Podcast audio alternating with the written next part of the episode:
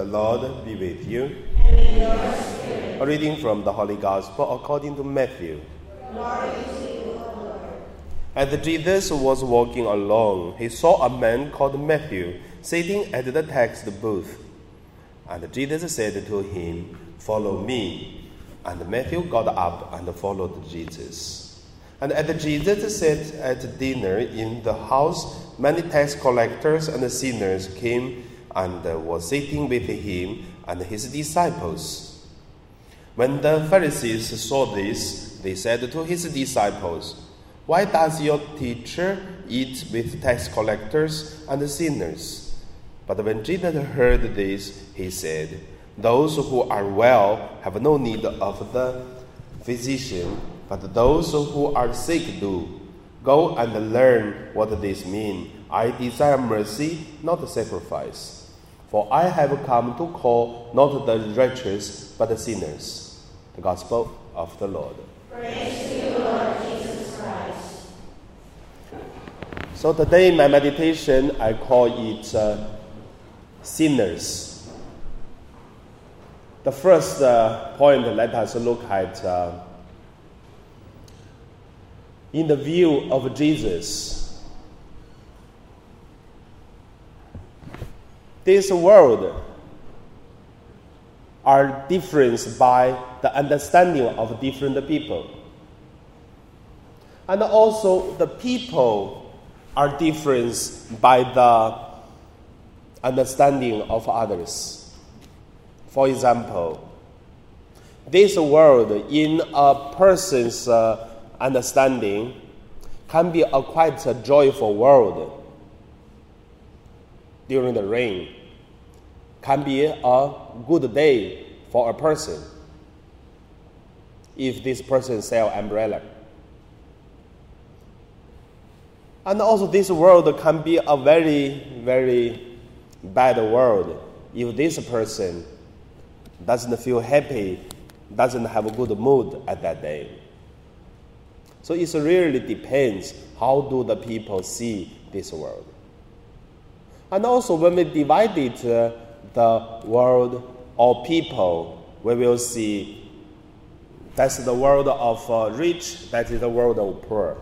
Or we can divide the world, that's the world of uh, black skinned people, or yellow skinned people, or white skinned people, and divide differently. And also, we can divide the world is this world has democracy, that world no democracy. Or we can divide it uh, so many different ways. But how do we define people or divide it? How many kind of people in this world? Same we can define or divide it. Rich people, poor people, smart people, stupid people, and also some uh, kind people, some evil people, or others. We have so many ways to define or to divide it. Then we come to the point how does Jesus define the world and the people? I would say Jesus define the world. It is uh, this world it is uh, God's world. And this people is God's people. And also about uh, the world. And Jesus always said, this world is part of the kingdom of God. When we come to the people, we say these people are people of God. And also, in the view of Jesus, the people doesn't have other difference, but uh, we are all sinners.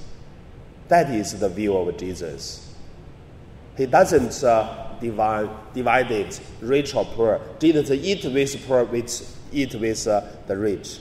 And Jesus was friends of poor and also rich. But there is one thing especially, whatever poor or rich who are the sinners, and then Jesus care more on them.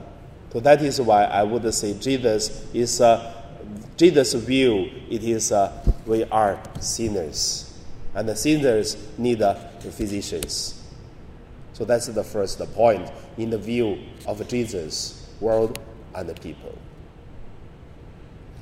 And the second, uh, the point, uh, we are sinners. This way can be understood as people, world, church, community, and others. First, let us look at the world. We look at the world for whatever 2,000 years ago, or 4,000 years ago, or today. I would say nothing changed, more or less the same.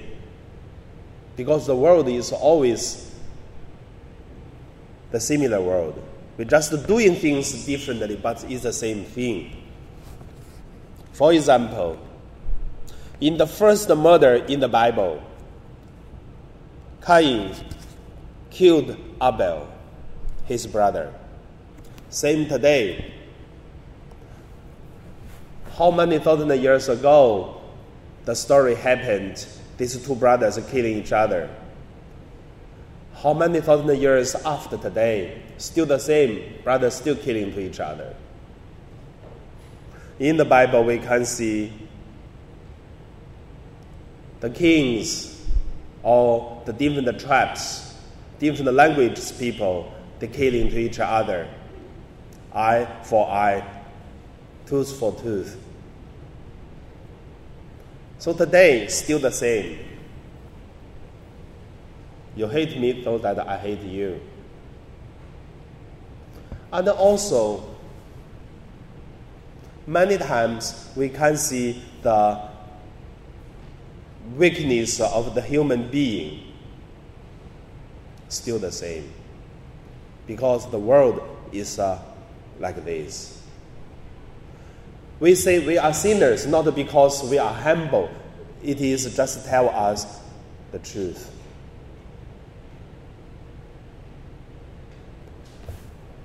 look at ourselves. We try to be good, but at the same time, we sometimes, by ourselves, we do something wrong. We try to show the best image to others, but we know that uh, the sinfulness of us, we know our country's problem, corrupts, violent, happen in every country. Whatever democracy country or no democracy countries, always the same. Because we are sinners. Come to the church. Don't think today's church are bad. In the beginning, the church was bad because the church is a sinner. Look at the Bible. In the beginning of the church, what happened? The first words come to the church this word in the Bible. It started in Antioch when John and then Peter as the messenger sent by the community to Antioch to do the mission, and then the church little by little have uh, the community, and then in the Bible to say the church. That's the first time have a church, this uh, word, this title, and this community's name. But before that, there are community already. What are the community? Twelve disciples. It is the church. Jesus is the leader of the church. And from this leader of the church, with the twelve disciples, what happened? Judas killed his master, betrayed. And then Jesus was uh, persecuted. His disciples ran away. We call them also betrayed. Peter was lied three times, swear doesn't know his master. And then, after the Pentecost, the early church, the communities, the 12 disciples do the proclaiming the gospels and taking care of the people. People put everything together. And then one couple come to the disciples, come to Peter to say, That's all the money I have. I sold my land and then put that here. And Peter said, Your wife's body just moved, even not uh, cold. Now you lie to God. You also want to die? And also look at uh, the 12 disciples doing mission and then everyone put the things together in common according to need. And then what's happened? The things is there, but the widows and the children from uh, the Greece Jews didn't taken care equally. They didn't got their share because injustice. That's the church. So don't think today's church is bad. In the beginning, we are sinners. And today, we are sinners. In the future, we are still sinners. And also look at each of us. Who can say we are not sinners? When the lady committed to adultery come to Jesus, and Jesus said, Did anyone name you sinners? And the lady said, No. Because Jesus just asked, if who think who is not a sinner, you can get the stone to stone this lady. So who can say have no sin? So that is why we forgot one thing we are sinners. And the third point, and let us look at the love and the care from God and the sinners need to repent. Well, God loves sinners, definitely, no doubt, God loves everyone. Not God loves sinners, God loves everyone. But the baby cry more, more, have more milk to drink, to eat. How do you think, mothers? Many of you are mothers. If you have two children, two children, two baby.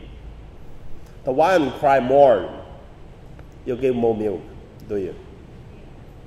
Why? Because that's the naughty one. That's the sinner also.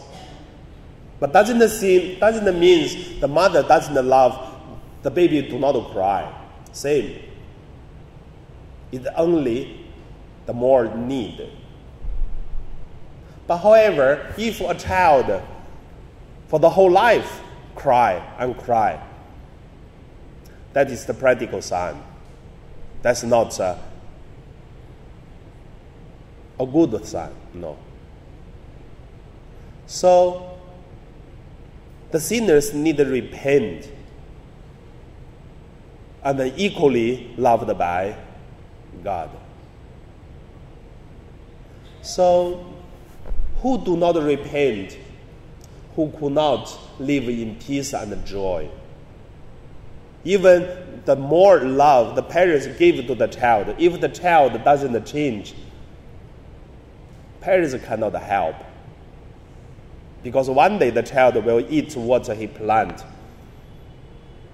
In Chinese, we say, you plant the beans, you never harvest the potatoes or tomatoes, whatever. What we plant, what we receive.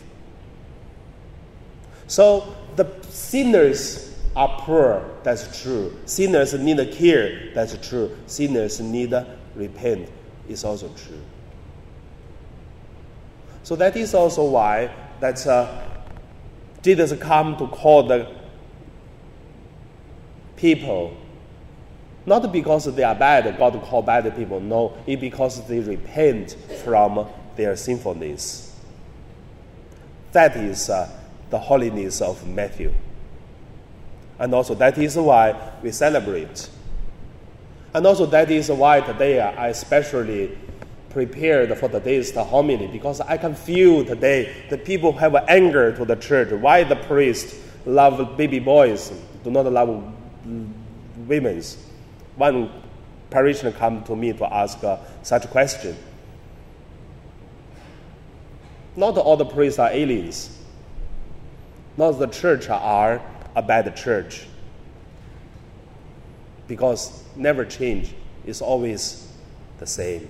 We are sinners. So the more we are sinners, the more we need God's love, and also we need the more repent and to change. So we have to face it, and we have to carry it, and we have to go in on to live it. So don't talk about the church, but talk about the one family, the same. One community, the same. So in today's Mass, let us pray together to repent, to live in holiness, and also to let uh, our holiness with the eternal life. And now we pray.